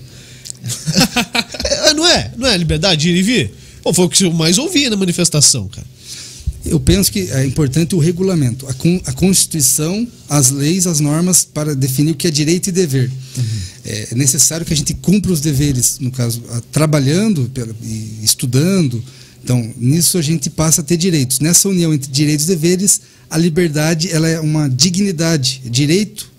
A liberdade é um direito à dignidade humana. Assim, ele é necessário as pessoas serem respeitadas, porque aquilo que eu falo, se a gente é contra uma certa a, a liberdade, a gente de repente quando você vê você está defendendo uma ditadura. Então, autocrítica, atenção. Eu vi, eu vi gente pedindo ditadura em favor da liberdade, cara. Oi? Que pois que é, é isso, cara? Como que é o negócio? Você não viu, cara? Pela, pela nossa liberdade, queremos ditadura, cara. O que, que, é isso? é, eu, Intervenção eu... militar aí cinco para garantir nossa liberdade. Cara, o que, que é isso, velho? Não faz sentido, né? Não, eles fazem só sentido aqui, ó. Só... Meu capitão. É isso que eu vejo. Eu vejo que a verdadeira liberdade é você uma liberdade de de ir e vir, liberdade de pensar, de sentir, de, de dialogar com respeito e respeitar os regulamentos, os direitos e deveres. As pessoas precisam ser orientadas. Por isso que a educação ela tem que ser prioridade das prioridades, como diria Leonel Brizola, investir numa consciência de classe, na consciência do, do da, das virtudes humanas também, para entender os seus direitos, seus deveres. Mas liberdade é fundamental. Eu sou contra todo tipo de ditadura. Por isso que eu, o socialismo moderno o socialismo e liberdade, que eu, eu vejo isso, o, o, pessoal se modernizando, se atualizando muito, é, as falas do, do, próprio presidente nacional Juliano Medeiros, o Leandro Dias, presidente estadual do pessoal do Paraná, e as lideranças do pessoal com, que é, nessa, nesse sentido eu vejo hoje o pessoal o partido mais moderno da juventude, do, dos partidos de esquerda, centro-esquerda, um partido com jovens, com socialismo e liberdade. É fundamental isso para uma, um, uma política de prosperidade, de progresso. Oh, e, e, e, e o, o, pessoal aqui no Paraná tem, tá ligado na mesma pegada do Boulos, assim? Que eu falo muito do Boulos, cara? Porque eles atuam muito bem na internet na linguagem jovem, no bate-papo com descontraído com quem tá ali. Na campanha para prefeito, ele, ele meteu lá um, um. A pessoa falava o que queria e ele chegava de surpresa e falava: então vamos conversar. O que, que você acha disso aí? Pô, o cara tava descendo o pau nele, falando que ele era invasor de casa e tal, e ele chegava lá na hora e falava: não, não é bem assim, veja bem, deixa eu explicar para você, tal, tal, tal. E foi filmando e tal. E uma linguagem do cacete, cara, muito boa. Mas aí você vem pro Paraná, Pô, a, as últimas, a última eleição em Curitiba foi a Letícia Lanz, né? Uma, uma escritora, né? Escritora, eu me falha a memória. Talvez, talvez eu, eu esteja errado e peço desculpas. Porque aqui a gente não tem pauta nenhuma, não prepara porra nenhuma. E vem aqui bater papo. Mas é, é transexual e assim, puxou uma, uma bandeira muito forte. Né? Uhum. Mas por que não abrir mais o leque? Por que ser muito segmentado? Você deixa um nicho muito pequeno de pessoas, cara. Em uma eleição você precisa atirar em pontos, mas ter o seu leque muito bem aberto, cara. O que a, alcance muitas pessoas. Né? Pô, como é que tá a parada aqui no Paraná? O que, que vocês estão pensando em fazer? Eu penso que o, grande desafio do, dos partidos. E... Não, do PSOL, do... eu quero saber a tua estratégia. Ah, do PSOL do Paraná. procuro, eu procuro sugerir, orientar, propor. Realmente, sair da bolha é fundamental. Porque senão. É, você não pode perder essa galera isso. Mas você tem que ah, trazer outra, outra galera. Isso. Pô. Eu acho importante respeitar a, a, hierarquia, os quadros históricos, a orientação ideológica. É importante que as pessoas se filiem por, por acreditar, por, por questão de coerência ideológica, se identificar com a causa do partido. O partido tem que sair da bolha. Uma coisa que eu venho defendendo, que vem se modernizando e o debate se atualizando, é o sectarismo, que seria a panelinha. Então é o, o, o importante superar o sectarismo mais inclusão social, inclusive, que é, já é uma proposta ideológica de socialismo e liberdade, políticas públicas de assistência social, por exemplo, se a gente analisar uma secretaria de assistência social, é algo que é, é, importante, necessário. Então, o próprio partido ele não pode ser sectário, ele não pode ficar em bolha, ele não pode fazer panelinha, ele tem que incluir, abrir. E aí é importante o diálogo com as pessoas, com as bases, com as instituições, para sair da bolha e superar. Então, eu vejo assim, é, as etapas cumpridas burocráticas do, do com muita é, situação. O Leandro Dias, presidente estadual do pessoal do Paraná, tem um diretório estadual, os municípios estão se organizando, há um debate, porque a política, como é construção diária, esse debate é, é, é, é diário. A realidade do Paraná hoje tem a vereadora lá Ponta Grossa, como disse, em Quedas do Iguaçu. Então tem muito campo, tem que pensar para eleger prefeito, vereadores para 2024 e já começa em 2022. E aí o, o partido tem que ter. É, a gente vem defendendo chapa completa de candidato a deputado São estadual, pessoas fazer uma federal. Chapa? Uma chapa para federal e estadual. Tem que confirmar o número de, de deputados estaduais e, como é para uma chapa de vereadores, né? Tem, tem um número. Tem, eu não de eleitores exatamente tal, esse fazer número. um cálculo ainda. fazer um cálculo. Então, mas aqui, vai lá, uns 30 candidatos pelo menos para estadual? Mais. Né? Mais? Mais. Mais que isso. O desafio é encontrar. É, tem que motivar a militância os filiados para se encorajar a ser, sair de candidatos. As pessoas têm que serem, se afirmar pré-candidatos. Pré-candidato a deputado estadual, pré-candidato a deputado federal, tem a, e candidatura própria, candidato a, ao governo, e pré-candidatura ao Senado, que estamos trabalhando nessa situação. Sabe que o dia que eu for candidato, eu quero ser a deputado federal, porque eu não tenho chance de ganhar, então vou aparecer só na TV, vai ser legal. E a governador, cara, só participar de um debate, cara. Deve ser muito legal, sempre um debate sem chance nenhuma de ganhar, cara. Você pode escrachar todo mundo, velho. Fala aí, fala aí, Ratinho Júnior, qual que é? Tal. Mete o louco, velho, vai doidão. Fala aí, Requião, chega pra você já, já deu. Não, bêbado não, vai com respeito, os caras estão ah, lá, pô. Tá.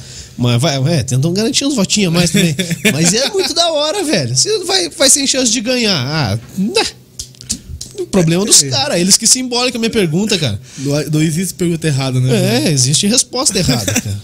e também há uma, uma coisa certa: como o futuro é incerto, sempre há o, o igual o Ciro Gomes escreveu no seu livro recentemente, O Dever da Esperança. Esse, esse, como é que é o. O Dever da Esperança. Esse é o livro dele? Um livro, Não. é o título do livro do, do Ciro Gomes. Tá, Dever, mas não- é o último que ele lançou, né? O último é o planejamento de- nacional, tal, país. O último que eu li era, Foi esse daí. que é recente, é o de- Aham. o dever da esperança. Eu penso nesse sentido, como o futuro, a gente não sabe quem vai ganhar e quem vai perder. Então, a política está aí para ser construída. Por isso que essa ideia de quem é mais certo que vai ganhar ou certo que vai perder, eu penso na, é relativo. Claro que as pesquisas apontam. Quem imaginaria que o Guilherme Boulos, do pessoal em São Paulo, chegaria no segundo turno, uma das maiores cidades do, do, Com do chance de mundo, ganhar. com chance. E, e, assim, são realidades que você vê. Belém do Pará, o prefeito é do PSOL, ele aplica as políticas teoricamente socialistas. Por exemplo, 50% do secretariado do, do prefeito de Belém, o Edmilson, lá do PSOL, é composto por mulheres. Então, as mulheres lutam por esses espaços políticos. É uma bandeira do, da, da esquerda, o, próprio PSOL. Então, o prefeito ele se elegeu pelo pessoal, ele, ele procura a coerência. Lá tem a, a renda básica, é, lá, o Bora Belém. Então, 50% do secretariado composto por mulheres. Isso. Então, é, são ideais que você vai aplicando é, é, na, na base. Então, quem, quem, quem sabe quem vai ganhar, quem vai perder, a gente não sabe. Quem imaginar essa situação do, do próprio Bolsonaro? Quem era Bolsonaro? Que, assim, nunca foi empreendedor, politiqueiro, sempre deputado de carreira. E o futuro a Deus pertence. A gente, o que cabe às pessoas, o cidadão e os, o- a política, a boa política, é lutar, é trabalhar. E como diria, né, enquanto houver vontade de lutar, haverá esperança de vencer. Entendi. E, e você, o que, que tem de ideia aí? Você já foi candidato a vereador? Eles votam pra cacete, cara. 1.400 votos em São José dos Pinhais, cara, não é fácil, hein? Gastou muita grana? A gente quer construir. Eu, eu quero. Você gastou assim, muito pra fazer esses votos aí? Eu, eu não gastei nada. Na época, não? Não. não. É, eu, eu fiz a campanha que é o que fala sola de sapato e saliva. Que da hora. E rede social, os três S. Social media. Né? Então, rede social na época era do Orkut. É, A Orkut era muito forte. É, até na época de 2008 não tinha o Facebook, se eu não me engano. Era MSN, Messenger e Orkut, a rede social utilizada. Sola de sapato que é ir pra rua, pra bairro, conversar com o eleitor, propor, ouvir, dialogar. É, então, a sola de sapato, social media, né, mídia social, e saliva, que é diálogo e, e muitas reuniões. É, e eu, eu fiz a campanha. Então, as doações, tu- tudo, a de- declaração é, aprovada, né, as, as- a questão de, de doações legais, a campanha, tudo certinho, desde 2008. Fiz a campanha, que, que é o que tem que fazer. A campanha, na época era três meses de campanha, agora parece que é um mês e meio. né? 45 dias. 45 dias, na época era 90 dias. Campanha como, com tudo que tem direito, que foi feito e, e resultou nos 1.416 votos, o candidato mais votado do PDT na, aí nos últimos 15 anos em São José dos Pinhais. Eu penso que a campanha tem que ser feita né, no período eleitoral e, e campanhas no dia a dia, fora do período eleitoral, a construção do, do- da política, das ideias do, do, do- do partido. E eu, penso isso. Agora tem a questão do fundo especial para a campanha, é um, é um tema para debater, para os partidos debater essa política de redistribuição dos fundos. Cada partido tem um direito a uma, uma cota. Eu sou defensor desse fundo porque não é interessante para candidato e partido buscar dinheiro de empresa, de empresário, para campanha eleitoral.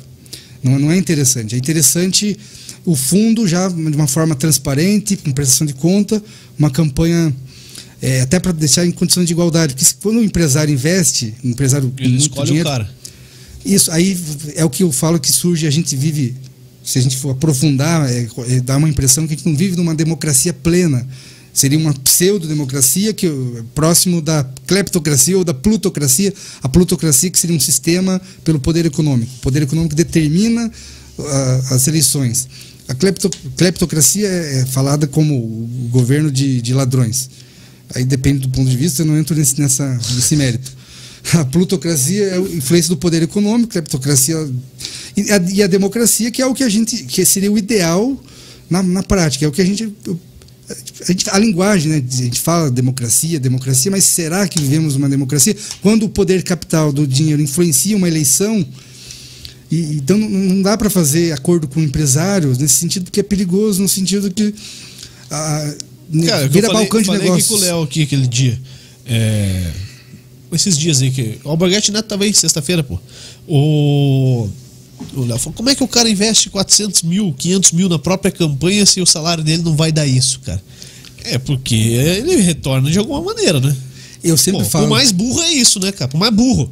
Ó, eu vou pôr 500 mil reais em um negócio e depois eu vou receber lá legalmente 300 mil, cara. Só se eu for muito trouxa, né?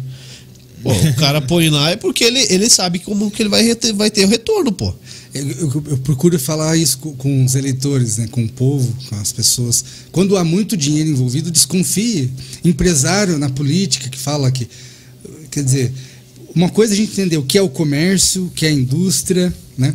Que é atividade comunitária, que é o trabalho voluntário. Política é política. E claro, partido político é sempre um trabalho voluntário, mas quando envolve muito dinheiro, tem que tomar cuidado, tem que desconfiar, porque que, que- como você falou, o que, que os caras querem? É, ver a política como investimento, como balcão de negócios? O povo tem que dizer Como não. diria Álvaro Dias, ou toma lá da cá. É, o toma lá da cá. Então, esse balcão de negócio é perigoso porque começa a sair acordos e, e, de repente quando é, pode ser um, um- um passo ali para a corrupção. E tem como, né, como, como governar sem fazer o tomar lá da cá, sem ter um balcão de negócio? No modelo atual do Brasil? É, O acre- Bolsonaro conseguiu governabilidade quando o Ciro, o Ciro Nogueira foi lá pegar a Casa Civil, né? Deixou a mamãe como senadora. Falei, aqui, mamãe, se é minha suplente, vai lá, suma lá o cargo. Eu vou ser ministro-chefe da Casa Civil. E aí o PP tá com ele e tal, os partidos do Centrão ali. Pô, teve que abrir mão, cara. Ele não teve culhão pra chegar lá e falar: agora aqui eu vou pôr na mesa aqui, tá ok? Vou pôr o pau na mesa aqui, vocês que aceitem aí. Ou voto contra. Ele não fez isso em momento Tá algum, gostando, cara. né? eu penso que Quero ver a, se ele vem aqui um dia. Acho que não vem. O Bolsonaro não vem. a ideia Não vai fi- dar essa moral pra gente. A ideia fisiológica, a ideia fisiológica que é o ser humano, ele- aí como diria Aristóteles, o homem é um animal político. Então, é, é difícil. Aí eu lembro do, do Cristóvão Buarque, ele dizia que é, o professor Pickler, né, do pessoal da educação, dizia que é necessário um equilíbrio né, entre a ideologia e o fisiologismo. Porque o fisiologismo, a gente compreender que o ser humano é um homem, é um animal político, ele busca acordos para satisfazer os seus instintos ou os seus confortos materiais, que seria algo nesse sentido da, da discussão da economia, algo da matéria, materialismo e tal. Então, meio que a política dessa tu- tudo que é troca de cargo, toma lá da cá, acaba de certa forma sendo política fisio- fisiológica para atender interesses pri- pessoais, né? privados, vamos dizer assim. E aí o interesse público, que a, a própria Con- Constituição diz que o interesse público se sobrepõe ao interesse privado. Aí entra a questão do mandato coletivo, interesse coletivo, interesse público. E, claro, aí você, as pessoas se desapegada disso, que é o desafio entre você buscar o seu direito, o seu equilíbrio pessoal. Porque também uma pessoa só vai conseguir servir ao próximo se ela estiver abastecida. Não tem como esperar que, que uma pessoa desabastecida, vamos imaginar assim, a pessoa tem que estar ali com seus direitos em dia, tem que estar com o seu, com seu conforto básico, seus direitos básicos, sua qualidade de vida. Porra, mas assim, ó, no, no, no, na- no esquema de. No esquema não, pega mal falar esquema. No, no toma lá da cá, é, que é o que rola, pô, o cara já tá bem abastecido, meu. Deputado federal, 32 conto no bolso todo mês, cara. Ele Limpo, quer- né? Ele quer abastecer mais o quê, cara? É. Pô, por que, que tem que esperar? Vota o que é certo e o que é errado. Sim, não, pronto, vai pro pau, cara. Agora ficar, não, vamos ver se libera aí um ministério pra gente votar com vocês. Porra, chega, cara. Você imagina se fosse igual, é, assim, presidente de associação de bairro, né, que não, não, não tem remuneração, é um trabalho voluntário. Claro que daí tem um debate sobre o custo da democracia, porque, de certa forma, envolve vários setores. Né? Imagine um deputado federal tendo que toda semana volta para a base, volta para Brasília, avião, Viagem custo. pra cacete tal. A questão é avaliar ah, algo bom senso, né? O, o, o custo, né? O investimento, até que ponto é algo que respeita a população, porque o que não é justo é a população aí tendo que sobreviver com salário mínimo, com auxílio emergencial, com sem emprego, desemprego. Quando tem emprego, emprego não, não há uma renda que realmente consiga O poder de compra não existe, pô. poder de compra. Aí o povo sofrido e de repente esses politiqueiros aí com 30 mil por mês. E, e aí, então são debates, né? Do orçamento, né? Do, do governo federal, do, do- das prefeituras, do governo do estado, do, que é o recurso público, porque o, o povo paga imposto. Né? O consumidor paga Sim. imposto, o trabalhador.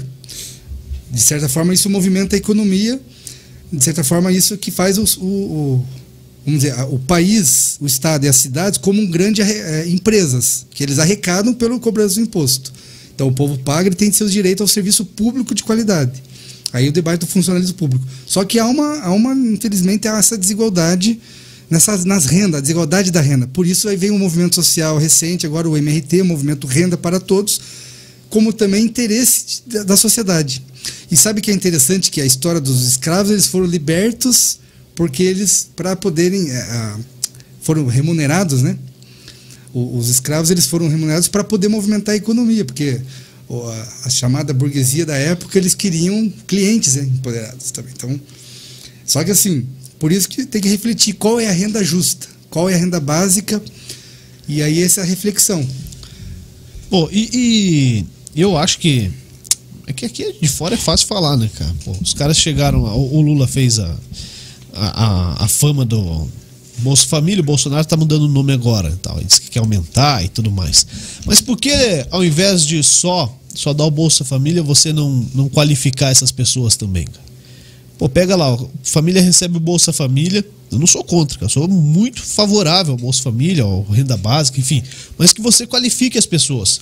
Para que ela é, é, consiga um emprego, ela consiga empreender e passe a não necessitar daquilo ali mais. Não que ela não tenha direito, mas chega uma hora que ela fala: não, isso aqui foi, me ajudou, foi muito bom, mas agora vai ajudar outra pessoa porque eu estou qualificado, é, a minha família está qualificada, está estruturada e vamos para frente, vamos é, ter um emprego bom, vamos, vamos empreender, vamos Sim. sair disso aqui, vamos ó, decolar realmente. Por que, que não faz, cara? Também há uma proposta do quando o Cristóvão Buarque era senador, de incluir o livro na cesta básica. Então, assim, é também interessante isso, buscar a educação, a orientação, não só o alimento, mas o alimento é necessário para a sobrevivência. Uma pessoa com o estômago vazio, ela não consegue pensar, não consegue estudar, e nem, nem buscar trabalho. Então, ela precisa estar alimentada, com a, moradia indigna, a moradia digna, né, que é a, proposta do, do Boulos, do MTST, MST, então, a questão do direito à moradia tem que ter um lar, tem que ter condições de ter seu lar sagrado, tem que, ter, tem que se alimentar para estudar, o progresso acontecer. Então, já tem proposta, assim, algo nesse sentido de essa reflexão. De, claro, não, não viver só do, do, do, de, uma, de uma bolsa. Agora, no nosso entendimento do MRT, Movimento Renda para Todos, no nível que estamos, seria algo composição de renda. A proposta da, da, da renda básica, e aí por isso taxação sobre grandes fortunas, pra, porque as pessoas perguntam, mas não tem dinheiro. Mas Só que se a gente estudar o orçamento do governo federal, há muito recurso. Só que daí é muito mal pago. É pago, é muito pago para a dívida pública, para os bancos, juros. Aí tem os debates da reforma previdenciária, reforma tributária, entre outros. Vai sair porra nenhuma, né? Até o final do ano não sai nada. É, e sempre essa, essas procrastinações, esses, esses, debates. Mas se a gente vê o gráfico, a gente tem estudado isso, existe orçamento. Eu, até o Nivaldo Orlandi, que foi criado ao Senado lá do pessoal em São Paulo, fazia esse estudo muito bem elaborado. Há, há recursos, agora tem que ver como aplicar. Então, e, porque tem que investir nas pessoas, é o princípio da economia keynesiana, investir para multiplicar. Você dá um voto de crédito. E no nosso entendimento do movimento Renda para Todos, é composição de renda. Por quê? Porque o salário mínimo, uma pessoa que ganha um salário mínimo, mesmo trabalhando já no conceito de da, da classe trabalhadora, o trabalhador, ele não consegue hoje, se você vê é, como é que o cara vai juntar um capital para dar uma entrada numa casa? Ele tem que pagar aluguel.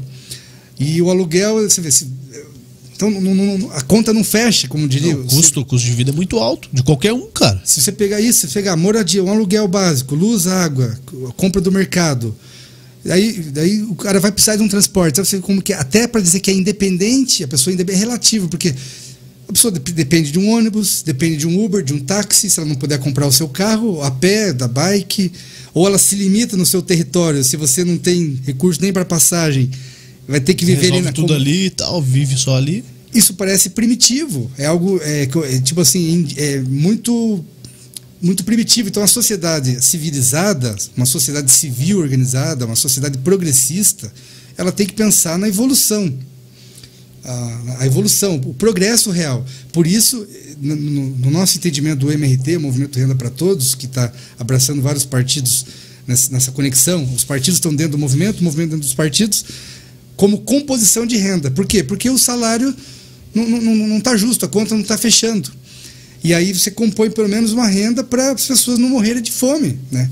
E nisso a pessoa vai se reerguer, ela, ela se alimentando, tem que ter sua casa e, e o estudo tem que ser incentivado. Aí o serviço público tem que realmente ter qualidade né, para poder atender as pessoas. Agora, nosso atendimento e no meu entendimento do socialismo e liberdade atual, moderno, seria o quê? O socialismo, algo assim, compondo renda. Então, taxação sobre grandes fortunas, porque é da onde você retira a verba, uhum. o, o, o, recurso. E isso você garante uma renda básica que movimenta a economia e o comércio. Porque há uma classe no país, há, há certas classes, que já tem a sua estabilidade financeira. Seja um camarada que passou no concurso público, um grande empresário que vem de renda, renda passiva, é, que investiu na bolsa, investiu no, não sei aonde, dono de patrimônio, que o aluguel cai todo mês e tal, e tal. A classe trabalhadora sempre instável por natureza, o emprego nunca é garantido. Então a renda básica ela vem para o cara respirar, para o cara dar uma tranquilizada se ele perdeu o emprego ou se ele não quer aquele emprego, às vezes ele está sendo é, humilhado, torturado, não sei. O cara não está feliz, não está contente. E, e, aí tem uma proposta do Cristóvão que eu gosto que ele, ele procurou defender, não sei se foi aprovado, a felicidade como direito, quer dizer, para justificar na Constituição ele queria incluir para justificar aqueles direitos básicos, moradia, saúde, educação, habitação, entre outros, como algo para o ser humano buscar sua, o bem-estar social, né? mas ele colocou o termo felicidade. Será que o país é feliz? E o que, que seria? Né? Mas aí também a felicidade pode ser subjetiva, mas de certa forma as pessoas têm que estar felizes. Né? Sim. Pô, você trouxe aqui um papel, dá licença, deixa eu, deixa eu pegar aqui. Isso que se protocolou lá na Câmara de São José hoje, é isso? Isso, foi, foi pro... hoje? Oh, rapidinho então, que ó, o Diego Dambisk. Diga lá. Quatro contribuição do seu partido. Quatro contribuição?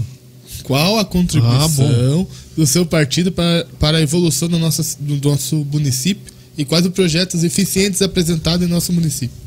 Então, Bom, já entra. Vamos lá então. Deixa eu ler aqui, ó. Através desse ofício, gostaria de solicitar, propor e sugerir a alteração no regimento interno da Câmara Municipal de São José dos Pinhais. O propósito desse ofício é um pedido para a Câmara Municipal, papapá, autorizar os presidentes dos partidos políticos constituídos em São José dos Pinhais para fazer uso da tribuna livre durante a sessão plenária. Tá? Aqui diz a questão do, dos critérios ser utilizado quando o partido apresentar algum projeto para o município, considerando que os mandatos dos vereadores eleitos pertencem aos partidos políticos segundo a legislação. O que, que você quer com isso aqui em, em Baçá?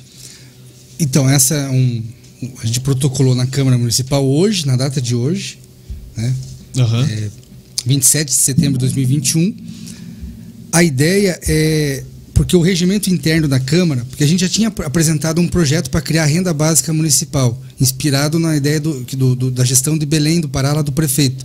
O prefeito Edmilson de Belém do Pará, tá, do mas, pessoal. Mas assim, vocês não têm nenhum vereador hoje na Câmara. Isso. E aí você pode apresentar projeto mesmo assim? Como é que faz? Como o é que partido funciona? pode apresentar projeto. A gente debateu, discutiu isso internamente com os filiados, com os membros do diretório do, do pessoal do município de São José dos Pinhais. E a gente procurou essa orientação nacional ideológica do PSOL, né, do PSOL Nacional, o PSOL do Paraná, é feito os debates, as reuniões, e, e inspirado nessa, nessa gestão lá do, do prefeito do PSOL, o prefeito do Belém do Pará, que é do PSOL, nessa gestão. Então o partido, ele, para ele criar sua dinâmica, seu trabalho, o, o ofício, né, para ele o partido existir, né? A gente está procurando essa gestão partidária, reuniões mensais, debate. Então foi ouvido os filiados, foi ouvido, foi discutido, construção coletiva do pessoal, do pessoal de São José dos Pinhais. E daí, na minha pessoa, na condição de atual presidente do pessoal de São José dos Pinhais, nós protocolamos na Câmara Municipal e na Prefeitura, entregue cópia para os 21 vereadores, já há um tempo atrás, setores da imprensa divulgaram, criar essa renda básica municipal, justificando que ainda a pandemia não acabou, né, justificando a queda de, de, de emprego, queda de renda, que seria transformar o auxílio emergencial numa renda básica. E aí teria que ser feito um, é, man, o, o, debate tem que ser permanente, tem que ser construído, né? tem que ser tá, criado uma agenda. O, o, trâmite lá na Câmara é o mesmo que se eu apresentar uma proposta. Qualquer cidadão, qualquer cidadão pode. O que a gente coloca algo institucional, nesse caso, Com conteúdo. CNPJ, tal, o nome do partido, número Isso. em cima e tal. Mas você não vai poder ir lá defender o projeto no dia da votação. Isso que aconteceu. Então a gente apresentou o projeto, foi protocolado na prefeitura para os 21 vereadores e não, deram atenção, meio que tipo debocharam, é, não, nem, nem dizer sim, nem sim, nem não, nem talvez, algo que não, meio que sentiram desrespeito, parece um, como se fosse uma, uma, uma elite ali de, de, só os vereadores podem opinar, e o regimento interno prova isso. Aí que a nossa proposta de hoje é para alterar o regimento interno. Por quê? Para permitir que os partidos tenham voz na Câmara. E tem precedente em outro lugar, mano? Tem alguns municípios é, o uso da tribuna livre. Alguns municípios a Câmara Municipal permite. Só que a Câmara permite o uso da tribuna, só que não para partido político. Eu achei uma incoerência tremenda. Porque aí por isso que o, o documento está aqui. Cada vereador é, de, é filiado a um partido. Ele, ele necessariamente tem que estar tá filiado a um partido por ter sido candidato. As legendas, as coligações, a eleição. Então, e aí na lei o mandato pertence ao partido. Só que os partidos não. Aí é um outro debate na relação entre parlamentares, vereadores e partido. No caso do PSOL de São José dos Pinhais, que eu estou como presidente, nós não temos vereadores ali na Câmara, mas o partido existe. A, a formato institucional, CNPJ. Como qualquer cidadão pode lá propor, solicitar, pedir, nós fizemos via partido, solicitando o uso da tribuna. Por que o uso da tribuna? Para a gente apresentar, dentro da legalidade, de uma transparência, com para os vereadores. Eles já viram, né? É que os caras fazem muita. Os caras fingem demência, fingem que não estão lendo, ou deboche ou desrespeito. Eu penso que eles deveriam alterar o regimento para. São 33 partidos no Brasil. Aqueles partidos organizados em São José dos Pinhais. São quantos São José dos Pinhais, sabe? Eu não sei exatamente é, quantos estão organizados em São José dos Pinhais. Né? Mas nós estamos fazendo a nossa parte no PSOL. E, então, assim, nós apresentamos isso pelo menos para ter o direito à, à, liberdade de expressão, como respeito à democracia. Deixa a gente falar. Depois eles vão dizer sim, não ou talvez. Né? Mas agora, nem, os caras nem, nem, criar dificuldade para a gente usar o uso da tribuna livre, eu achei assim meio. É, não, não, não, vejo como algo democrático. Eu penso que um presidente de Câmara verdadeiramente democrata, no mínimo, ele vai é, agilizar isso, facilitar no sentido de permitir a democracia, de respeitar, de ouvir qual o problema do presidente do partido, o partido lá, numa sessão da Câmara, falar com cinco minutos, dez minutos. O que, é, o que o regimento permite hoje é a associação de bairro, até eu, atualmente eu estou presidente da Associação de Moradores do, do Centro de São João dos Pinhais, está no meu nome a associação. Poderia protocolar via associação, aí pode. Mas você vê que, que interessante, é uma certa demagogia, quer dizer, por que, que os partidos políticos que, que discutem a sociedade, que não podem falar numa própria Câmara Municipal, que está cheia de políticos lá, políticos, politiqueiros, tem de tudo. É, não é tipo, os caras estão falando assim, pô, a gente passou no processo, se elegeu, o partido foi representado. Vocês não, não passaram, é. não elegeram. Não é meio que isso aí? É, seria explicado isso. Na ciência política seria democracia representativa, né? Agora, é, é, os partidos estão ali, representados. Agora, qual o problema deles ouvir, liberar o uso da tribuna cinco minutos? Claro que vai ter a imprensa, a TV Câmara, numa sessão para eles dizer sim, não, talvez. Porque o, o, é uma forma de incluir os partidos, você não ser sectário, quer dizer. Eu acho muito interessante a, a linguagem sectarista, eu critico muito o sectarismo, te, a gente te, tem que procurar ser mais inclusivo possível. Né, na, na, política. Política sectária, panelinha é terrível. E tem que ter transparência, informação. Então, nós estamos buscando, o pessoal de São José dos Pinhais está na luta, no trabalho para ter o direito ao uso da tribuna, para oficializar as suas, as suas propostas. Nós temos que ter o direito à liberdade de expressão, à liberdade de trabalhar, no sentido de político, o partido defender a sua proposta. Nós temos uma proposta orientada pelo pessoal nacional, inspirada em municípios que, que têm. É, é, gestão séria, profissionalismo, organização burocrática, como em Belém do Pará, o prefeito do PSOL. E o respeito, o PSOL tem deputados aqui no Rio Grande do Sul, a, a Fernanda Melchior é deputada, tem vários deputados no Brasil, deputados federais, deputados estaduais. No, no, Brasil há vários parlamentares do PSOL, inclusive. E em São Paulo a liderança forte do Guilherme Boulos. Né? Tanto que o Glauber Braga, no Rio de Janeiro, é deputado pré-candidato a presidente pelo PSOL. Então nós queremos fazer a nossa lição de casa, o município núcleo de base. Nós queremos fazer nosso trabalhar o pessoal de São José dos Pinhais. A gente protocolou isso. Primeiro a gente tinha protocolado o projeto e, e fizeram essa indiferença, esse não, parece que não, eu, não, eu não senti, não me senti respeitado. E outra coisa, você chega na, na Câmara Municipal, parece que parece que é, vira uma, um negócio assim, parece, é diferente. Você vai no supermercado, se você entra tranquilo para colocar suas compras no mercado e você entra, sai, paga a conta, vai embora.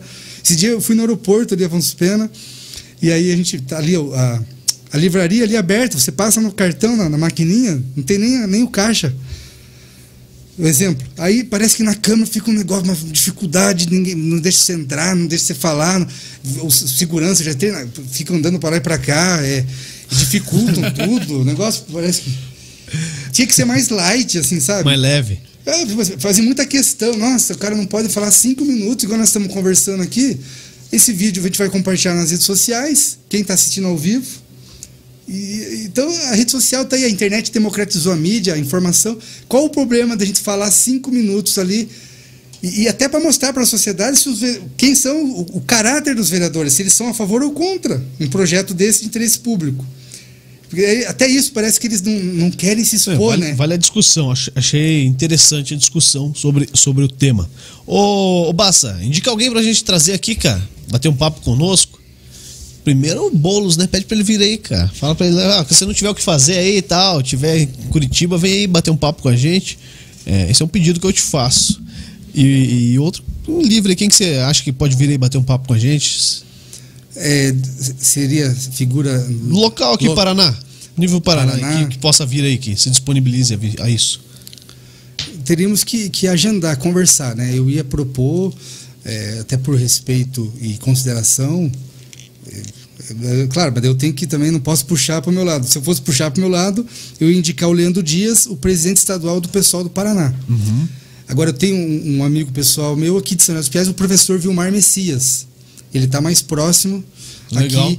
É um sociólogo que eu tenho um grande respeito, admiração. O professor Vilmar seria uma pessoa boa para a gente debater a políticas. É, como um todo. Como um todo. Ele é um sociólogo. Mas, é, mas ele, é, ele é lulista, né? Ele, é bom, pô. É bom. Mas é uma visão interessante. Agora, se eu puder indicar o Leandro Dias, presidente estadual os dois aí indicados aí, pô. Fechou. Que vem na minha mente assim. Depois você me passa o WhatsApp deles aí essa. que a gente, a gente agenda lá com eles, bate um papo, vê quem pode ou quando pode e tal. Exatamente, Beleza? com certeza. Gostou? Curtiu a ideia de vir aí? Muito bom, agradeço. Foi um bom debate, que bom, cara. um bom diálogo, um registro da mídia, né? um trabalho de comunicação social profissional sério que você faz. Só tenho a agradecer. A gente vai compartilhar aí o estúdio de primeiro, né? De muito muito lindo aqui o estúdio profissional, a qualidade da imagem. Do, quero agradecer a oportunidade realmente e acho que dessa forma que a imprensa, a comunicação uh, ouvir, né? Ouvir porque a gente tem que poder é, ter o direito à liberdade de expressão, poder falar, né? Porque claro. às vezes as pessoas elas formam opinião sem saber realmente, sem conhecer. Então, a mídia ela tem aí tá aí para mostrar nosso nossa opinião, nosso posicionamento e o, o, o, ouvinte, o telespectador, ele vai formar a sua opinião. E aí forma-se a opinião pública. Mas nós estamos aqui num debate sincero, com muita honestidade, colocando nossas propostas, nossas ideias. Então, parabenizar o programa da, do, do Fusão e agradeço e vamos em frente. Legal. Valeu Ó, oh, Guilherme, oh, oh, Guilherme Boulos. Cristiano Bassa. Ah, tô empolgado. Ó, sabe por que, que a gente fica aqui tranquilo, conversando? Porque a gente tem planejamento financeiro lá com o Guilherme Grossi, cara. O Guilherme Grossi é nosso parceiro, patrocinador aqui do Fusão Podcast. E, e ele trabalha com a ferramenta da MetLife. Se você não conhece, fale com o Grossi. Ele vai te dar todas as orientações, te passar o que, que é o produto, como funciona essa plataforma, o que, que se encaixa melhor no seu orçamento mensal, no seu plano para o futuro e também para sua família. Fale com o Guilherme Gross, chama ele no Instagram, arroba Guilherme e underline Gross. São dois Es ao final de Guilherme. Então, Guilherme e underline Gross. Ou o WhatsApp dele. Fala o WhatsApp do Gross aí, Dal Negro. Vamos lá, o 41 99278 1051. Repita. 41 99278 1051. Fechou, valeu? Fechou. Bassa, bate aí. Valeu, cara. Obrigado por ter vindo aí. A você que esteve conosco, muito obrigado. Se inscreva no canal do YouTube, curta a nossa página no Facebook, ative as notificações. Quarta-feira tem mais. TT Mota, jornalista, narradora, repórter esportivo. Ela vai estar conosco aqui também na quarta-feira e no sábado, quando a gente transmite o jogo do São Joséense. Pode ser o jogo do acesso do Independente Futebol São Joséense à elite do futebol estadual. Ela será nossa repórter lá. Que legal ter a TT que com a gente. Já que Santos vai narrar. Valeu? Uma ótima noite a todos, até a próxima e tchau.